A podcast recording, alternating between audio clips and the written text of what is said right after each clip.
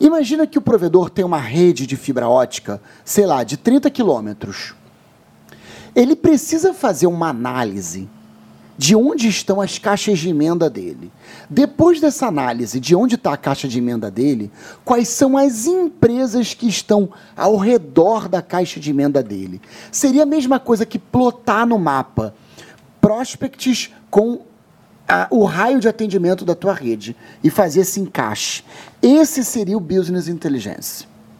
Porque quando você vende corporativo, não adianta você estar tá procurando empresas num local onde você não tem rede.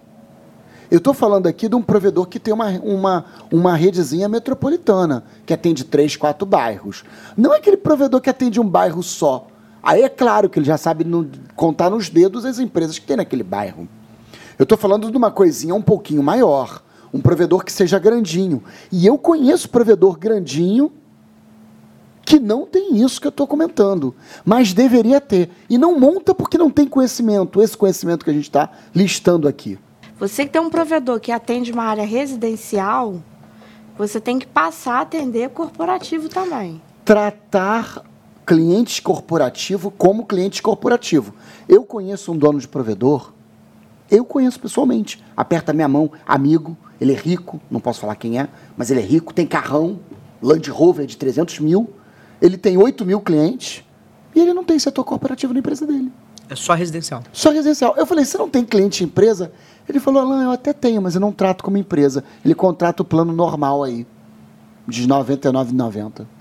Falei, que isso? Você tá maluco, cara? Ai, Alan, não tive tempo de montar esse negócio. Até contratei um cara, mas não deu certo, ele saiu. E aí hoje eu tô tocando sem isso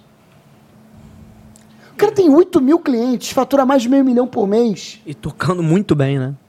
Tocando muito E não bem. tem o setor corporativo.